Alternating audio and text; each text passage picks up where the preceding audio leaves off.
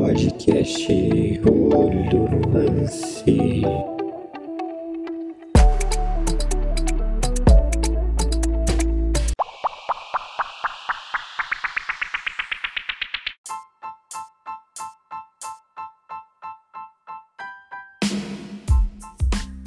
Olá, olá, respeitável público, sejam muito bem-vindos a mais um episódio do podcast Olho no Lance. Hoje um podcast onde a gente vai aproveitar as datas FIFA que estão ocorrendo, as eliminatórias, Nations League, para a gente falar um pouco sobre as seleções, a gente dar uns comentários sobre o que podemos esperar nesses dois próximos anos antes da Copa do Mundo. E é isso, fiquem com esse episódio que vai estar muito bacana. Lembrando você que quiser entrar em contato conosco, que quiser dar sugestão de tema, quiser comentar algum episódio conosco, mande um e-mail para prog.prog.olho-no-lance.gmail.com Então esse episódio de hoje, fiquem até o final que vai ser muito bacana.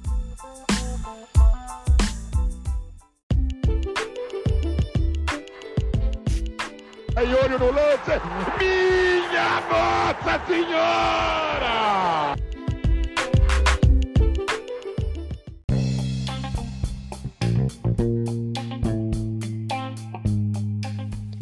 Muito obrigado, Silvio Luiz, pela vinheta e vamos começar esse episódio de hoje. Hoje estamos com a bancada. E Aleph, seja muito bem-vindo a esse episódio de hoje. Valeu aí, Pedro. Valeu aí, amigos da bancada. Vamos aí discutir sobre seleção aí. Você tá rindo, Raina? O que você tá rindo, Raina? Qual graça, meu amigo Rainan? Eu não, vou, eu não vou cortar isso na edição, não. Esse podcast, esse Não, podcast hoje vocês vão ouvir a vida como ela é. Pode, pode continuar, Aleph. Ele falou assim: Olá, Pedro. Piadista. Olá, Pedro. Olá, amigos da bancada. Só tem eu. Porra, Raina, aí você fode, velho. Vai lá, Aleph, fala. Não, é. Ô, Rainan, vou te explicar. É que eu considero nossos ouvintes um amigo da bancada também. Ah, entendi. Obrigado. Pode ir, o, o Aleph, pode se apresentar de novo. Não, é isso, cara. Já me apresentei. Segue aí, mestre. Então é isso, o Rainan interrompeu a, a apresentação do Aleph. Então, Rainan, seja muito bem-vindo a esse episódio de hoje. Bom, muito na bom hora, dia. na hora dele boa falar, ele tarde. quer falar também. Muito bom dia, boa tarde, boa noite a todos vocês, ouvintes do nosso podcast. Espero que estejam todos bem. E bom, estamos aqui nesse mais novo episódio para discutirmos muito sobre futebol e sobre as seleções, né? Um tema que a gente ainda não trouxe, então fiquem com a gente até o final que vai ser muito legal. É isso, hoje o Alisson não tá presente porque ele é um rapaz muito ocupado, então ele teve alguns contratempos e não pôde estar presente aqui. Semana que vem provavelmente ele vai, tá? Ou não, não sei. Mas, enfim, vamos dar início a esse episódio de hoje. Vocês, olhando hoje os elencos, as competições, quais seleções vocês colocam no top 3, top 4 ali dos favoritos para a Copa do Mundo? Pode começar com você, Rainer. Bom, Pedro, hoje, nos top 3, cara, é. Olha, é um pouco. Não difícil de falar, né? Mas tem umas seleções, assim, que estão é, emergindo, umas seleções emergentes, assim, que estão me surpreendendo demais, tá? Eu já vou até falar qual seleção eu tô dizendo, que é Portugal. Eles estão me surpreendendo muito, mas eu ainda não colocaria ainda nessa lista, né, de seleções de top 3 do Brasil, do, do mundo, quer dizer. Então, eu acho que para top 3 hoje, o, o Pedro, seria a Alemanha, né? É, um elenco muito forte aí. Seria França, atual campeã do mundo, e a Inglaterra, cara. Eu boto muita fé nessa molecada da Inglaterra. E você, Aleph, você acha que tem alguma outra que pode incomodar esses três? Depois eu falo, eu discordo de, de uma dessas que o Rainan colocou, mas enfim, o que, que você acha, Aleph? Ah, cara, eu acho que a principal é a França, né? Mas muito pelos jogadores que tem, né? Uma safra muito boa. Cada ano surge uma promessa. É, é- nossa, tem muitas opções realmente de jogadores. Só que não me agrada muito bem assim o estilo de jogo da França, o seu técnico. Eu acho que é, tem muitas amarras no time, né? Não parece ser um time solto, intenso, com volume. Igual, por exemplo, eu vejo na seleção de Portugal. Daí que seria a minha segunda favorita. Eu acho que Portugal teve um incremento na, nas suas peças, né? Jogadores despontando aí muito bem, Diogo Jota agora no Liverpool, é, sendo uma sensação. O João Félix tentando se reafirmar no Atlético de Madrid. Temos ali no meio campo Danilo Pereira, William Carvalho que consegue cumprir bem o papel. O Bruno Fernandes que deu uma outra cara pro United. Ah, no gol também tem boas opções. A linha de defesa eu acho ok, então acho que consegue competir. A minha terceira, eu diria que. Olha, tô entre o Brasil e a Espanha. Eu acho que a Espanha tem muitas boas peças também. Falta aquele encaixe, aquele estilo de jogo de fato. Mas acho que por isso eu vou colocar o Brasil. Acho que o Brasil já tá um pouco avançado nesse sentido. E com o Neymar aí, se, se ele estiver bem, acho que pode decidir muito, muitos jogos para, o, para a nossa seleção. Pedro. É, o Brasil vai ser nosso tópico daqui a pouco, mas para mim, se o Neymar se mantiver focado como ele aparenta estar, principalmente pela última temporada, no final da última temporada, eu acho que o Brasil tem muito a crescer. Né? Agora eu vou comentar mais sobre o Brasil. Mas eu discordo do Rainan quando ele tira Portugal para pôr a Alemanha. Eu acho que a Alemanha é um time ok. É um time que de 2014 para cá mudou muito, tá mudando de geração. Então eu acho que para um time que foi eliminado na fase de grupos de 2018 de uma forma vexatória, eu acho que não é um time que essa temporada chega pra, essa temporada não, nessa próxima Copa chega para brigar. Ainda não, talvez em 2026, mas em 2022 eu não vejo isso acontecendo.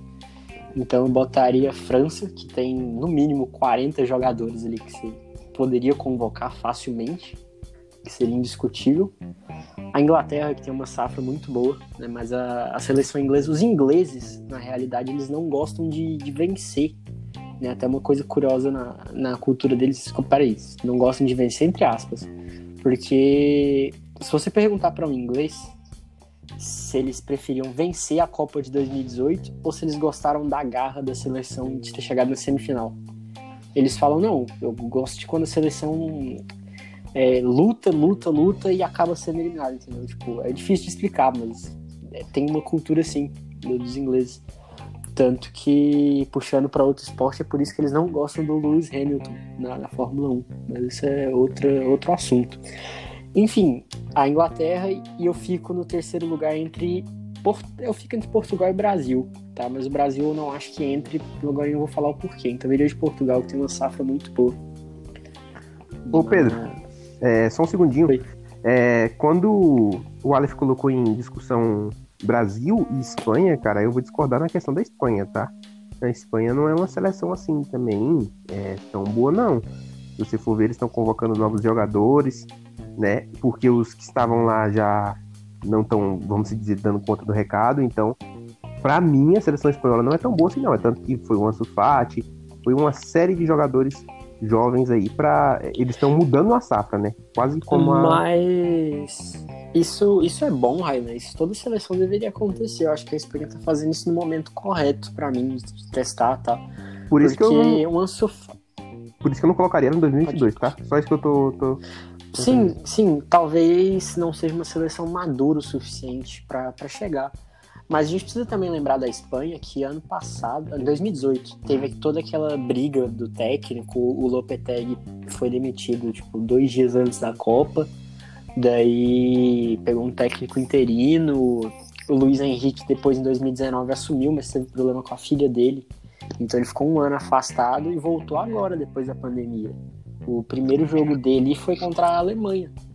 Então é um trabalho muito recente que eu acho que pode dar frutos, não, talvez não para 2022, mas pode dar fruto, pode. Ainda mais porque é uma, uma safra muito boa. É, mas, cara. é, pode completar. Eu discordo da Inglaterra porque, assim, eu acho que peças tem, mas eu não vejo o mesmo desempenho dessas peças na seleção como eles têm no clube.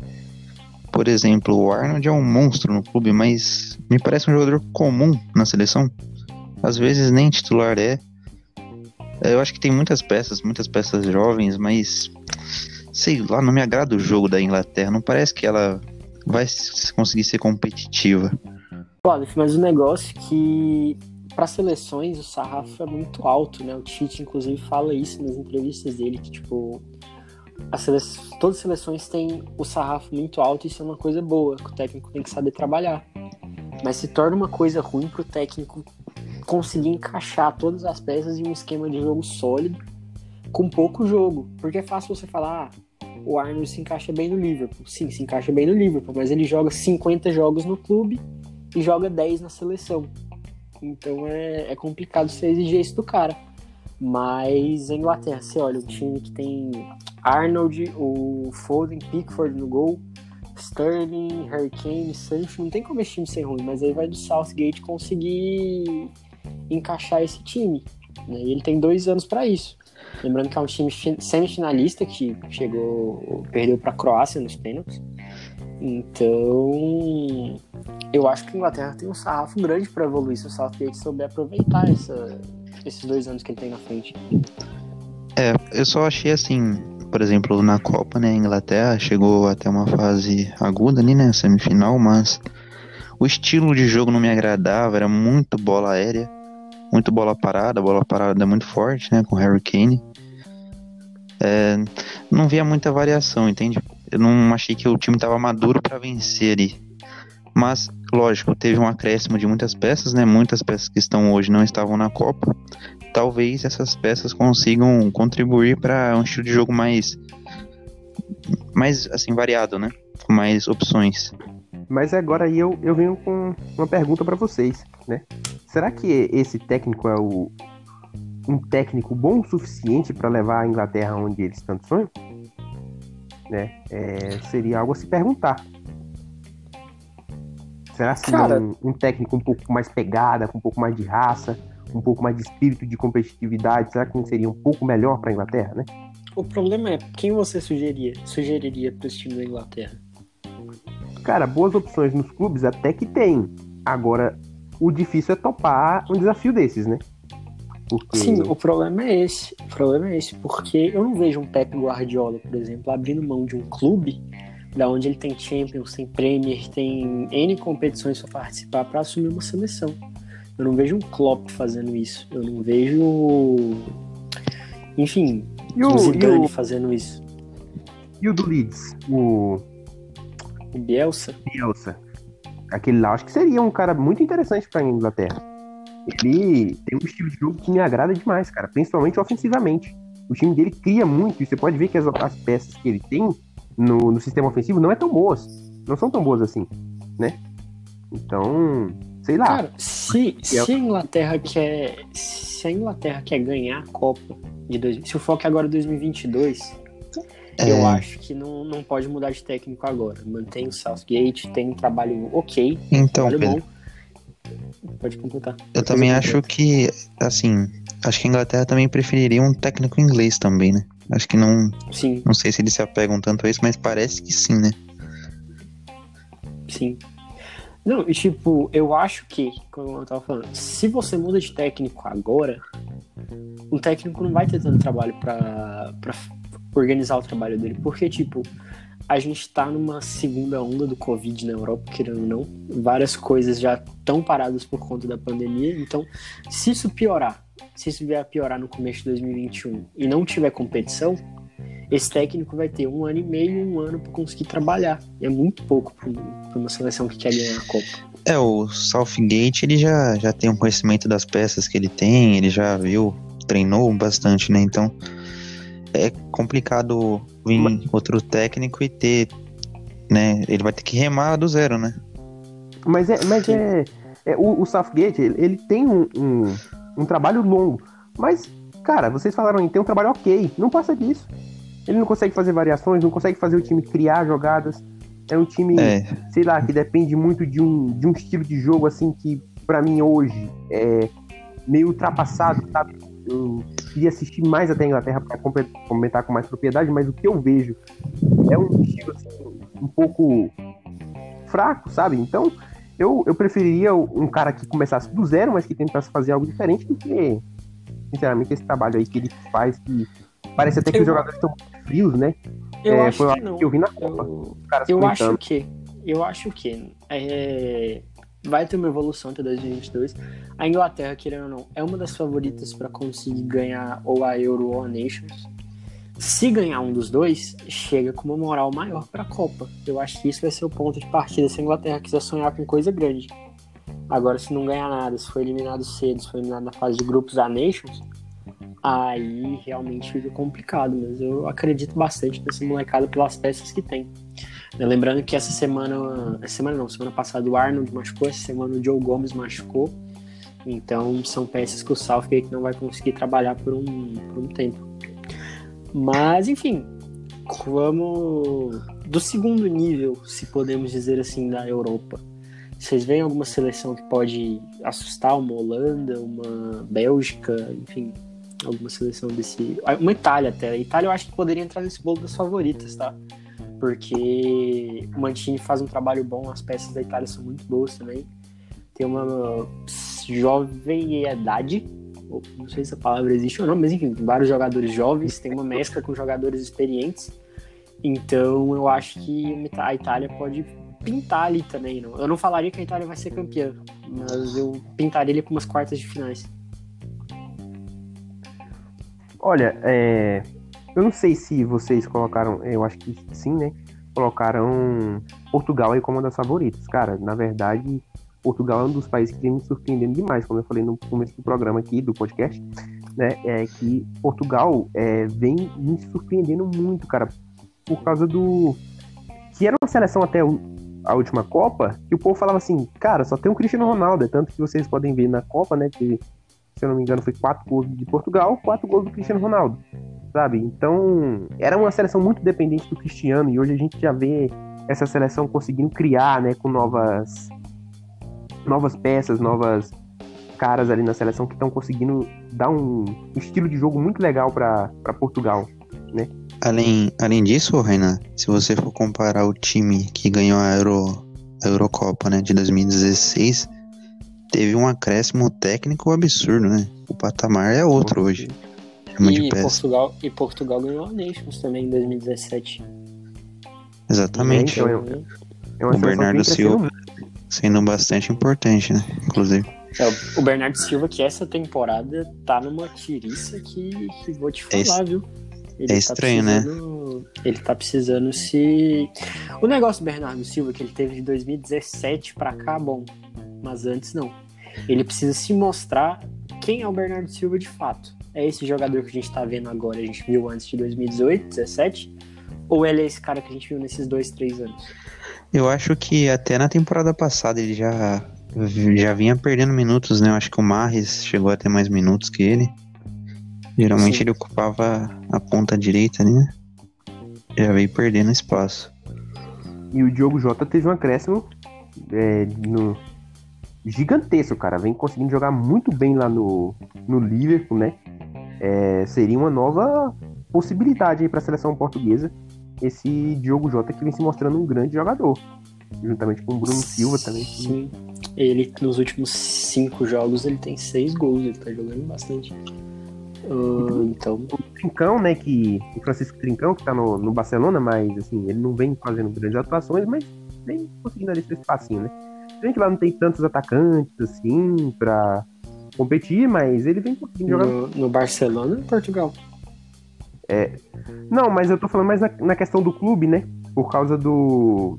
que ele vem conseguindo jogar, então talvez seria uma boa possibilidade pra seleção portuguesa o Trincão também. Mas ele tá no banco, né? Eu acho que o Fernando Santos ele tem muitas opções pra usar né, nesse ataque. Eu acho que ele, até no meio mesmo, ele pode organizar um, um esquema de jogo bom. E outra Quem coisa vocês- em Portugal que eu. Outra coisa, deixa eu só completar aqui. Outra coisa que eu gosto desse time em Portugal é o zagueiro, o Pepe, é brasileiro naturalizado português. Já tá com uma idade mais avançada? Ele já tá, mas é um jogador que tem uma liderança absurda. Eu acho que é um dos grandes zagueiros mundiais aí. É, eu acho a seleção de Portugal muito equilibrada, né? Mas uma curiosidade aqui, quem que você escalaria, vocês escalariam na frente ali de Portugal? Num trio ou num quart- quarteto ali? De frente. Cara, Hoje, né? Cristiano, Cristiano, Bernardo e João Félix. Eu acho que não, não tem muito o que fugir disso. O Diego Jota tá bem. Mas eu acho que, tipo assim, tem que equilibrar né, a questão de, de jovem experiência. Eu acho que o Diogo pode ser um bom substituto no segundo tempo. Ou não, talvez ele pegue a vaga do Bernardo também. Não sei. Dessas quatro opções. E o Bruno Fernandes atrás, né? Não, no meio. No meio, né? Certo. Eu faria. Mudaria só uma coisa aí. Eu botaria Bruno Fernandes, é, Diogo Jota, Cristiano e o João Félix. Eu deixaria o Bernardo no banco hoje. Nessa seleção, pra mim, ele perdeu um pouquinho de espaço. Então, a gente tem que ver, porque daqui pra 2018 muita coisa vai mudar. Hoje, eu acho que não tem como tirar o, o Bernardo, porque ele vinha bem. Ele, antes da pandemia, ele tava bem. Então, eu acho que tem que esperar mais um pouco, dar uma sequência. Se realmente mostrar que realmente decaiu, aí sim, eu acho plausível botar o Diogo. Mas assim, Pedro, eu acho que ele deveria ganhar essa confiança novamente. Era no clube, né? Se, se ele não tá conseguindo ganhar essa confiança nem no clube, cara, eu acho que a seleção não é um lugar pra teste, sabe? Vamos supor, lógico, ele foi muito importante quando jogou. Foi, mas é, para mim, seleção tem que jogar o que há de melhor. Porque até porque as competições que a seleção joga são muito curtas. Vocês podem ver que são poucos jogos. Então tem que ter um aproveitamento gigantesco para você ser realmente campeão de alguma coisa. Você não pode ficar experimentando, ah, o Bernardo Silva pode voltar bem. Pode, mas ele também pode vol- não voltar bem, né? Eu, Então, eu discordo. Às vezes até Eu o, discordo. até o que eu um pouquinho na, na- na seleção brasileira, tá? Depois a gente vai comentar. Mas, é, tipo, você preferia alguns jogadores pelo passado, não pelo que vem fazendo. Não, depende. É porque a questão do Bernardo Silva, ele decaiu essa temporada, um pouco da temporada anterior. Então acho que ainda cabe o benefício da dúvida pra ele, tá? Agora, se ele tivesse mal, sei lá, desde 2018, aí não, aí não teria discussão. Até porque o Diogo Jota é muito novo, o Diogo Jota tá ascendendo agora. Então acho que não dá pra você jogar o moleque na fogueira de primeira e acabar queimando ele desnecessariamente. Então acho que tem que dar um benefício da dúvida pro Bernardo e ter um pouco de calma com o Diogo também. Até porque o momento de testar é agora, cara. Agora que a seleção tem que. Não tem que perder, mas tem oportunidade de perder, tem oportunidade de testar as peças. Porque não adianta você me chegar no Qatar em 2022 e querer testar a formação. A hora é agora. É, eu até acho que o Fernando tá. Fernando Santos, né? Está rodando muito, né? Então acho que ele tá fazendo isso sim. Também tem um zagueiro lá muito bom, né? O- acho que, se não me engano, é Rubem Dias, se não me engano, que foi até pro. Sim, que foi contratado no, no City agora. Tem essa questão da idade, mas junto com o Pepe eu acho que dá uma dupla de zaga boa. Sendo titular no, no City, né? Até porque o City não tem zagueiro, vamos combinar, né? Mas. Mas seleção Não, não, não, é- não, não, que isso se, não que isso seja um demérito pra ele, tá? Mas é uma constatação, Mas isso é um fato. quem É, o Guardiola pediu ele, né? Então, Sim, sim. Não, Rainan, eu acho que ele tem que ser. Até porque, que nem eu falei, pela questão da idade, né? Bota ele junto com o Pepe, você não fica uma zaga nem muito jovem, nem uma zaga muito velha. Então, pra seleção tá ok. Mas aí vai cair no que você falou, né? Também Portugal também não tem tanto zagueiro.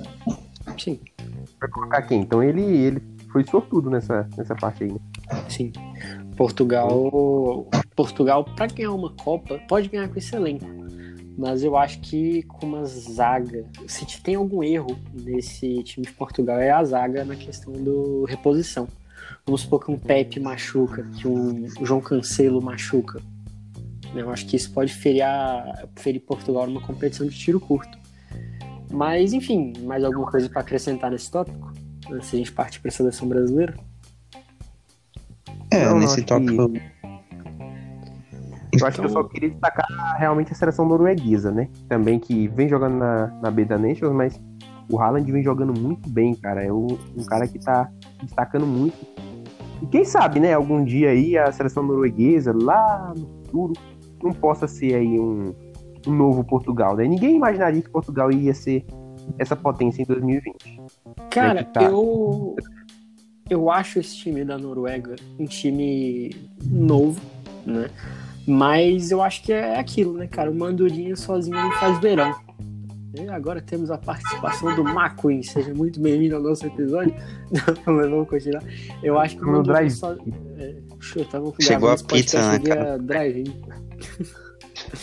Mas vamos lá, continuando. Eu acho que o Mandurinha sozinho não faz verão, ainda mais quando o Mandurinha de 19 anos que tá surgindo agora. Tá? O Haaland é um puta de um jogador, ah, tá fazendo muito gol, mas se jogar a responsabilidade de uma seleção inteira em cima de um moleque é, é muito, tá? Ainda mais na Europa. Se fosse numa Você América do Sul, se fosse numa, numa África, numa Ásia, eu acho que poderia até ok.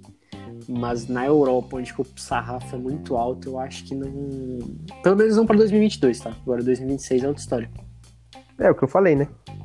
Quem sabe não seja um novo Portugal daqui uns 4, 5 anos, né? Então, nunca se sabe. Sim. Nessa, nessa questão da, das seleções que poderiam ser surpresa né, na Copa, por exemplo, antes do Coman sair da Holanda, eu colocaria a Holanda disparada. Eu acho que tava, vinha muito bem. Só que nos últimos jogos, depois da saída do Coman, não é mais a mesma coisa, né? Também sofreu com lesões, tudo bem, é verdade. O Denit tá, tá lesionado. O Van Dijk se lesionou agora, né? Só que eu gosto bastante. Eu acho que pode ser uma seleção interessante se ela caminhar para aquela para uma seleção mais direta, né? Por exemplo, apostar na- nas ligações diretas com o Memphis Depay lá na frente, se protegendo muito bem com os três zagueiros, com o zagueiro da Inter, como que é o nome, o PP? O da Inter, calma, De Vrij, quem? Não lembro. Não. É esse mesmo, né? Só tava- Dele? É, exatamente esse. Ele, Van Dijk e Delite, eu acho que formam um trio muito bom. Não, o que, o que Portugal, ponto fraco, pode ser a defesa. Essa defesa da Holanda é brincadeira, É, rapaz. sim. É o sonho de É. qualquer técnico. É muito boa mesmo. O De E no Jong ali, ataque, né? no, no ataque tem o De Jong também do. Do. Do. Do. do, do Sevilha. Aham. Isso. Agora me, me fugiu o time aqui. Mas é um baita de um jogador também, um baita de centroavante que pode ajudar. Mas, enfim, vamos passar para outro tópico. Não, calma, antes de fechar, é bom a gente falar da Bélgica também, que a Bélgica teve uma geração muito boa na Copa de 2018. Ahn, Eu só passou do tô- Brasil. Passou do. Deixa, desculpa te cortar.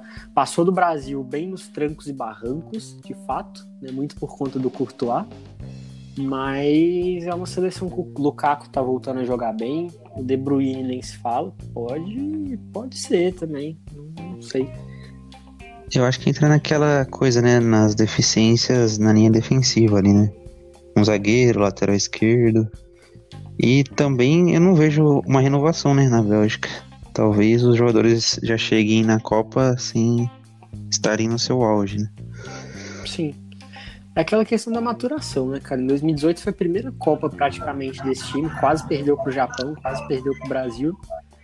Então, se tivesse mantido todo mundo no auge, praticamente, que é muito difícil, seria uma das favoritas. Hoje eu boto pra chegar numas quartas de final.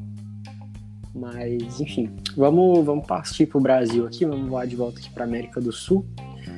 Ahn, antes de falar propriamente do Brasil, vamos falar sobre os hermanos aqui. Vocês veem algum da- das seleções da América do Sul com alguma chance de sonhar alto?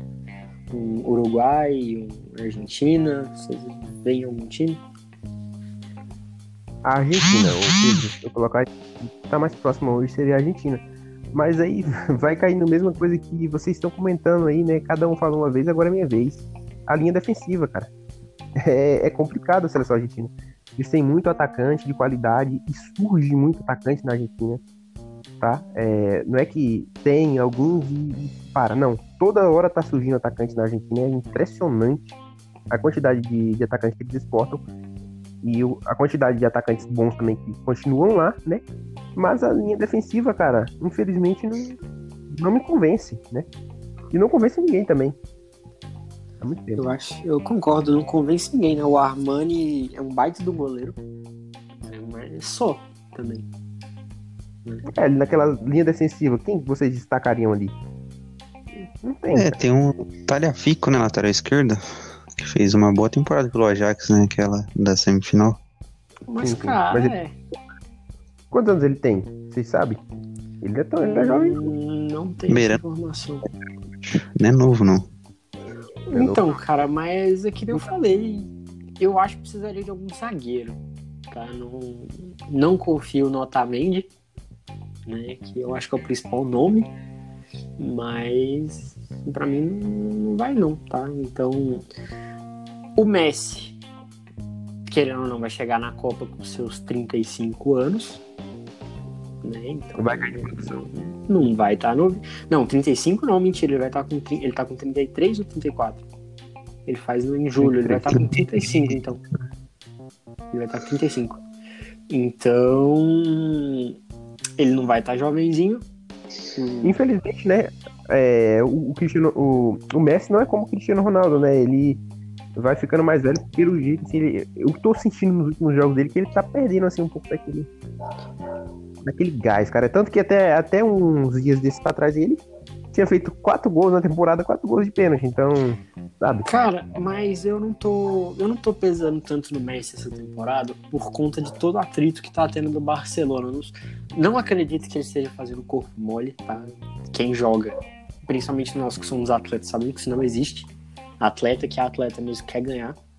Mas eu não sei até que ponto que ele tá de saco cheio, sabe? Que ele tá jogando meio. Ah, vou fazer o que eu tenho que fazer e é isso. Se sair bem, se não sair, também, entendeu? Mas eu acho que ele até lá em 2022 ele vai estar bem. Eu não acho que ele vai decair tanto. E tanto que você não pode comparar o Messi com o Cristiano Ronaldo, porque o Cristiano, quanto mais velho fica, aproxima do gol. O Messi, quanto mais velho fica, ele mais se afasta do gol. né? Então, Mas eu não sei se você é, percebeu, acho que ali, cara, ele entrou como um falso 9, sabe? Sim, Não até a posição. Essa é a posição. colocar ele mais à frente. Essa é a posição que ele deveria jogar. O Pep Guardiola usava o Messi assim. Então, eu acho que essa era a posição que ele deveria ser usado. tá? Até porque ele não, não tem tanto. O físico dele, querendo ou não, é de um, de um cara de 33 anos. Ele não consegue voltar lá na área dele e sair driblando todo mundo e fazer o gol. Infelizmente, a gente entender que o corpo humano uma hora pede também, né? Mas, enfim. É, assim, eu acho que a solução para a Argentina seria pegar, procurar um técnico onde conseguisse ajeitar ali defensivamente de algum modo, trouxesse jogadores físicos e com garra e fazer mais ou menos o que aconteceu na Copa de 2014, né? Que a Argentina chegou na final. Um time bastante aguerrido e lá na frente o Messi resolvia, né? Então, eu acho que essa pode ser uma saída para a Argentina ser competitiva na, na, na Copa, né? Agora resta saber se ela tá visando isso, né? Sim. Aí, pra, pra questão do comando dessa seleção, aí me, me agrada uma opção que o Rainan colocou mais cedo, que é o Bielsa. Tá? Ele é argentino, tem um estilo de jogo muito bom, sabe potencializar os atletas. Eu acho que pra Argentina seria uma boa. Mas aí entra naquilo que eu falei. Quer ser campeão, não adianta trocar faltando um ano pra Copa. É, mas daí já seria outro estilo, né? Seria um estilo mais ofensivo, Não, sim, pressão Seria um alta. estilo ofensivo. né? Sim, mas aí Aham. entraria, entraria nisso que eu tô falando. Tipo, ele sabe potencializar, né? Ele, sei lá, ele tem uma peça Sim. A que se encaixa no estilo A, ele não vai tentar fazer o estilo C. Ele Pode ser uma saída. Sim, Mas Verdade. o que pega às vezes, é a convocação, né? De alguns jogadores, é, sabe, que eu acho que já estão meio batidos na seleção, né? Que ultimamente eles têm feito, por exemplo, Agüero, Higuaín, cara, pra mim já passou o tempo desses caras. Agora é a, nova era, né? A, era do. É, o, do Lautaro. Martinez, né? O- os jovens aí estão surgindo com muito potencial. Cara, pra mim hoje, esse ataque da Argentina tinha que ser de bala ou de Maria, Messi e Lautaro. Então eu acho que o ataque tinha que ser esse. Ah, tô de vocês acordo. Talvez de ac- puxar o de Maria pro meio ali, talvez, poderia ser uma saída. Mas só que aí você sabe que vai pesar, né? Marcação. marcação. sim. Aí vai estourar na zaga. E a zaga não é boa, a gente sabe. Então eu acho que essa, essa, essa, sua, essa sua ideia foi muito boa, mas para um time que tem uma zaga também boa, né? Zaga- um time com a zaga fraca como a, a da Argentina não pode pensar em jogar, né? Dessa forma. Talvez, se, se o técnico conseguir montar um esquema de jogo que suporte isso, talvez. Tá. O Messi, ele não, não marca, tá, ok. Se você botar um Lautaro, o Lautaro, ele tem marcado mais essas últimas temporadas, até porque o Lukaku não faz isso, tanto, tanto quanto o Lautaro. Então, enfim, Mas vai do vai pegar técnico saber trabalhar isso. O Di Maria não marca, é o, o de bala. Nunca. Não, mas o de, Ma- o de Maria e o de Bala, dependendo do esquema, marcam sim. Ah, mas acho que o Di Maria ele até marca, mas o que pesa nele é a idade. né? É isso aí. Não, Ele aí vai entrar, naqui, entra naquilo, né? Não pode colocar uma seleção só de moleque também, porque experiência. O de Maria, que não é um cara experiente. Eu acho que ele de- merece ser colocado justamente por isso. Mas a gente tá em 40 minutos aqui já de, de gravação. Vamos partir para a seleção brasileira. Hoje, de 0 a 100, qual a chance do Brasil ser campeão? Ah, cara, eu apostaria aí de 0 a 100 70. É. Cara, eu não, não venho gostando muito não, mas eu acho que o Tite é muito esperto e eu acho que consegue transformar o Brasil numa seleção competitiva. Então, assim, na Copa do Mundo, por vezes, você é eliminado por detalhes, né? E, inclusive, o Brasil pela, foi eliminado pela Bélgica, pô, Courtois fez um baita segundo tempo, né? E também, se o Brasil tivesse Casemiro, creio que a história seria diferente no primeiro tempo. Ah, Até, me- até mesmo o Fabinho ali, mas. Enfim. pois é, se o Fabinho já tivesse Ai. surgido, né? Aí cai naquela, naquela questão que eu falei, né? O técnico dá muitas oportunidades pra história do jogador, né? mas, mas não, Raina, não, não, não. Vou discordar nesse ponto com você. O Fernandinho, ele tem uma história bacana e tal. Mas no Manchester City, ele é o principal homem de confiança do, do, do, do Pep Guardiola. Ele é o cara do sistema defensivo do City. Volto a bater Ah. naquele ponto, do Rubem Dias. O City não é um, um time defensivo, assim, defensivo, baita defesa, mas o cara ser o, o homem de confiança do Pep Guardiola tem um peso que não dava pra ele ficar de fora naquele momento.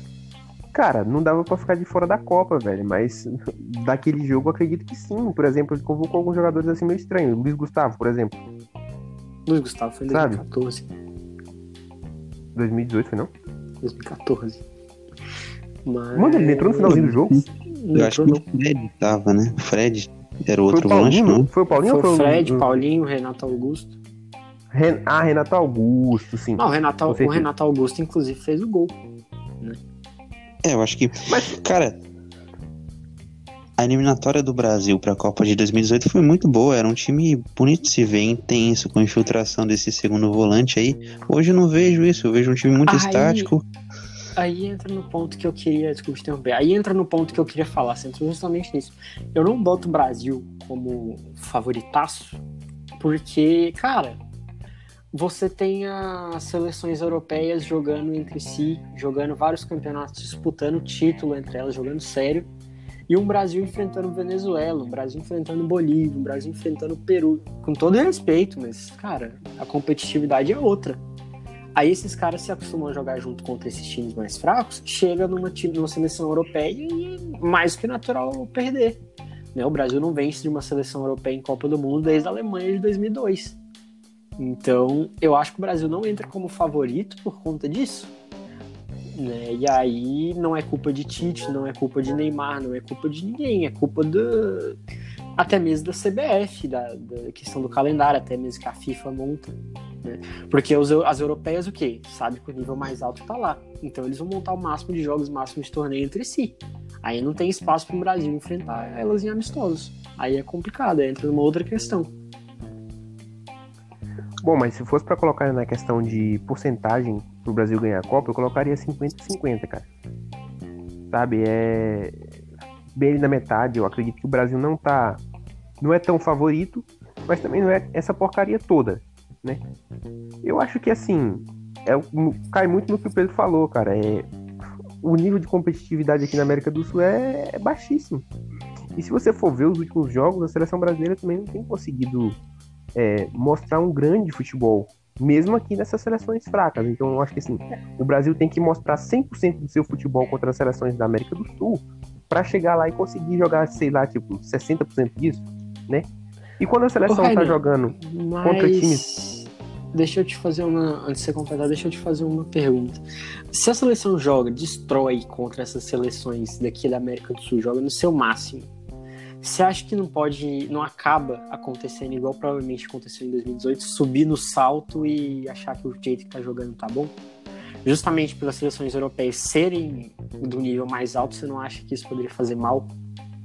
Pois é, mas aí cai muito no que eu te falei, Pedro. É, por mais que possa ser ruim, mas é necessário, velho. Porque é o que eu ia falar agora. Se a seleção mostra 100% do que pode aqui na, contra as seleções do, da América do Sul, quando chegar lá eles vão conseguir desempenhar, sei lá, 60% disso, porque as outras seleções são muito fortes, né? E imagina quando a seleção tá apresentando, sei lá, 60% do, do, da sua capacidade máxima. Vocês acham que quantos por cento ela vai conseguir desempenhar contra a seleção europeia? Mas, cara, tem outro ponto também. Não sei se o Alex vai concordar ou não. Mas a seleção brasileira, depois da Copa, teve um período ruim. Né? Ruim, ruim é apelido. Né? Que jogava contra a Sérvia e não conseguia dominar, jogava contra seleções fracas e não conseguia dominar. Mas teve a, a, a, a Copa América, eu ia falar Sul-Americana, mas que a seleção conseguiu jogar bem. E teve, agora nessa volta da pandemia, a seleção jogou bem contra a Bolívia, jogou bem contra o Peru. Né? Tá acontecendo um jogo contra a Venezuela que a gente não tá assistindo, mas, enfim. Tá jogando mal? Talvez, a gente não tá assistindo, então não podemos comentar, mas enfim. Uh, então, Cara, acho que a seleção tem esse tempo para desenvolver ainda. Eu acho que é, você observou muito bem, né? Depois da Copa teve desempenhos paupérrimos em jogos, mas acho que foi muito disso, né? Porque ele tava tentando reformular, né? Então, assim, Paulinho não veio mais, Renato Augusto não veio mais, então acho que mexeu um pouco no sistema na questão ali daquele meio-campo, onde ele tentou insistir no Arthur. E são características diferentes, né? Eu não consigo imaginar um Arthur pisando na área para meter gol, igual o Paulinho fazia, igual o Renato Augusto fazia. E eu acho que esse é um sério problema, porque eu também não vejo isso. É, o Douglas Luiz está tá, tá jogando agora, né? É titular atualmente. Né, na última fase de eliminatória ele já, já, já foi titular. A gente tem que aguardar, né? Para ver se ele consegue dar isso, né? Eu acho que o que Sim. mais se aproxima hoje, o que mais se aproxima hoje, que a gente viu de perto, é o Bruno Guimarães. Bruno Guimarães. Só que a gente não sabe como que ele tá lá na França, né? No Lyon. Não, na, na França ele vem jogando bem. Ele, inclusive, não tinha sido convocado né, para essa seleção agora, para essa convocação. Depois foi para substituir o, o Casemiro. Mas. Ou o Fabinho. Enfim, os dois machucaram, então vou colocar no lugar dos dois. Mas, enfim, o Douglas Luiz vem jogando bem no Villa também, lá na Inglaterra. Então, eu acho que é um Mas é- bom. E, é mesma coisa sinceramente, cara, deixa eu só completar na questão do, do, que, do Tite. Eu acho que a galera bate muito no Tite sem necessidade em alguns pontos, tá? Porque o povo fala, ah, convoca o Felipe Coutinho. Ok, o Coutinho tava mal, mas quem que vai convocar no lugar? Vai convocar um Paquetá? Dessa vez ele convocou. Mas, cara, sinceramente... Bateram nele de novo, né? Bateram nele de novo. Então, né, tipo, não vai convocar um, não vai convocar um Danilo. Quem que vai colocar no lugar do Danilo? Entende? Eu acho que, pô, o cara tá fazendo o trabalho dele, tá tentando. É que não falei, o momento de errar é agora. Ô Pedro, assim, eu acho que isso também tem muito a ver com assim, a figura do Tite para alguns é antipática, né? O jeito que ele se porta, o jeito que ele se comunica. Então eu acho que criou muito essa antipatia também, né, desse jeito meio intelectual do Tite de falar e tal. Eu assim até gosto, né? Porque você espera uma resposta daquele nível que ele dá. Mas algumas pessoas não gostam, né? E cria essa antipatia. Eu vejo muito assim. Então, assim, é a crítica pela crítica, né?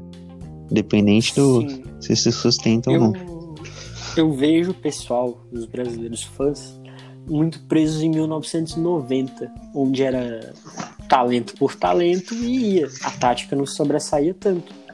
Mas, cara, o futebol mudou. Só vocês verem a questão do Mundial de Clubes. Quanto tempo com o brasileiro, exceto o Corinthians de 2012? O último time brasileiro a ganhar o Mundial tinha sido em 2006, cara. Então, pô, né? Eu acho que é, é complicado. E o Tite é o que mais se aproxima desse futebol europeu, que é o futebol da tática. Tanto que a gente viu que em 2012 ele foi lá, enfrentou o Chelsea e ganhou. Bom, mas só falando aqui sobre um pouquinho os, os meio-campos da, da seleção, o, o Aleph, eu consigo pensar em duas boas possibilidades. Né? Uma que você já citou aí, o Bruno Guimarães, que vem. que não vinha ganhando tantas oportunidades, eu não sei porquê, cara. Eu acho que o Bruno Guimarães vem fazendo um bom futebol lá na França. E também eu vejo o Gerson. O Gerson vem jogando muita bola, cara. Por mais que você pode falar assim, ah, tá jogando aqui no Brasil e tal, e botar uma série de dificuldades, mas o Gerson vem jogando muito bem, tá? Então, para mim, o Gerson entraria ali como um segundo volante da seleção. E ele é sim um cara que poderia chegar, pisar na área, fazer gols. Igualmente o Bruno Guimarães, tá? Então eu, eu substituiria, eu tiraria o Arthur e o Douglas Luiz, por enquanto, o Arthur principalmente, e, e colocaria o Gerson e o Bruno Guimarães. Eu daria oportunidades para esses dois aí e vem se mostrando grandes jogadores nos seus times. Discordo em parte. O Gerson, ele sim, é um cara que merece estar na seleção pelo futebol. Para mim, ele é um, se não o melhor, um dos melhores jogadores desse Flamengo, mas eu discordo que ele chega na área, tá? Ele é um jogador de características de chegar para fazer gol, não. Mas ele tem um estilo, para mim, se aproxima mais do Arthur que é um estilo de cadenciar jogo, de, enfim, verticalizar os passes. Cria demais, né? Criação. Cria muito. Né? Até porque, cara, sinceramente, você tem um ataque com Neymar, Gabriel Jesus, Richardson, David Neres, Vinícius Júnior, Rodrigo, Martinelli, Firmino. Você não precisa que seu meio-campo chegue para fazer gol. Se chegar, ótimo, mas pô. Ah, cara, eu discordo de vocês, porque o Brasil, o melhor Brasil do Tite que a gente viu foi com esse jogador dessa característica. E, assim, querendo ou não, é o elemento surpresa, né?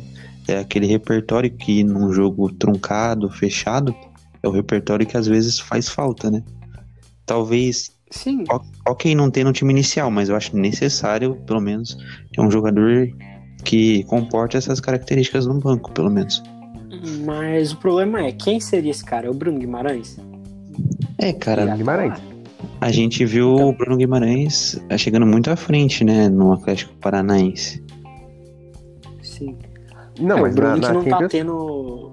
na Champions também ele chegava muito à frente. Ele bate, é, pelo mesmo jogo contra a Juventus que eu assisti, ele finalizava demais, cara. Demais. É, até porque o time da, do, do Lyon, né, se eu não me engano, é, é, tem poucos atacantes de agudos, assim. E ele era uma válvula de escape legal, cara. Ele chegava muito na área e finalizava muito. Então, é, então, ele tá na seleção, só que ele tá mesclando muito com a seleção olímpica, né? Porque, querendo ou não, tem a Olimpíada no que vem. Então ele tá sendo muito utilizado lá.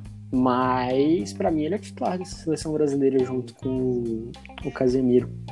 É o Casemiro que é intocável nessa seleção. E outra coisa, uma coisa que eu gostaria de ver na seleção, né? Por exemplo, o Tite ele encontrou soluções, né, na Copa América. O Gabriel Jesus pela ponta direita. Então aquele ponta que vem fazendo facão com presença diária para finalizar uma bola aérea cruzada, né? Eu acho que poderia ser interessante, por exemplo, numa linha ofensiva, por exemplo, num quarteto ofensivo. Eu gostaria de ver o Neymar partindo no meio, mas claro, sempre livre para circular ali. O Gabriel numa ponta lá na frente, o Firmino ou o Richardson, né? Daí depende da fase. E na esquerda eu colocaria um ponta driblador para ele chegar no fundo e cruzar. É, talvez até inverter no lado, né? Porque a gente tem o lateral esquerdo melhor que o lateral direito hoje, né? Que consegue chegar a, é, na linha de fundo melhor. O Renan Lodge chega muito bem, então talvez o Gabriel Jesus vinha aqui pela esquerda e talvez algum, sei lá, o Rodrigo ou o Vinícius Júnior não é dele muito pela direita, né, mas poderia ser uma solução. Por exemplo, é, vamos ver, vocês vão me entender. O Neymar circulando um ponta driblador de um lado, para driblar e cruzar na, na área, e o outro ponta do outro lado vem fazendo facão, né? Com presença de área, como é o Gabriel Jesus, por exemplo. Sim. O Gabriel que inclusive fala que prefere jogar, né? Joga onde o técnico pedir, mas ele prefere jogar dessa posição. Ele não, não prefere jogar como centroavante. Que para mim hoje o centroavante é o Firmino. Ele é muito importante pro esquema da seleção. Mas na Copa o Richarlison pode estar melhor, numa fase melhor. Mas o Richarlison para mim ele seria mais um falso 9 do que um 9 de fato. É isso, então fechamos essa parte da seleção brasileira também. Fechou, fechou. Deu.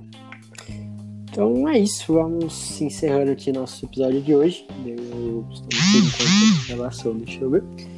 Estamos com 55 minutos de gravação. O episódio deve um pouco menos, mas enfim, semana que vem estamos de volta. Um, estamos preparando várias coisas para vocês, várias novidades, então em breve vocês vão ficar sabendo. Rainan, suas considerações finais? Bom, eu queria agradecer muito né, a todos que nos acompanharam até aqui nesse podcast. Espero que vocês tenham se divertido, tenham gostado do nosso conteúdo, né, que foi preparado especialmente para vocês. Né, e segue lá nas redes, né? Segue lá no meu Instagram, Rainan Oliveira. Então, mandem sugestões no nosso e-mail. E, bom, muito obrigado e até a semana que vem, com novidades aí. É isso, Alex, suas considerações finais, redes sociais, recados, abraços. Então é isso aí, queria agradecer mais uma vez, satisfação imensa estar com vocês aqui. Bom, segue lá no Instagram, arifnogueira08. E é isso, não esqueçam, a gente tem um e-mail aqui, o Pedro vai passar, mande pra gente aqui o e-mail, que a gente, dependendo, pode ler aqui ao vivo, hein? É isso, então quem quiser mandar e-mail pra gente, mandando sugestão de tema, mandando recados, quem quiser patrocinar a gente também, pode patrocinar, estamos aceitando. Iremos te anunciar aqui de bom gosto. O nosso e-mail que é progprog.olholance.gmail.com um, Me sigam no Instagram também, underline Pedro Paulo 12 e compartilhem esse episódio, compartilhem nosso podcast com os amigos, no grupo de WhatsApp, no grupo da família. E, enfim, vamos cada vez mais trazendo temas diversificados para vocês. E é isso, né? No futuro a gente provavelmente deve abordar outros esportes aqui também, não só o futebol, outros assuntos, não só o futebol. Então fiquem ligados que em breve teremos novidade. Bom, é isso. Uma boa semana a todos. Semana que vem voltamos com outro episódio. Então é isso. Um abraço a todos. Até semana que vem.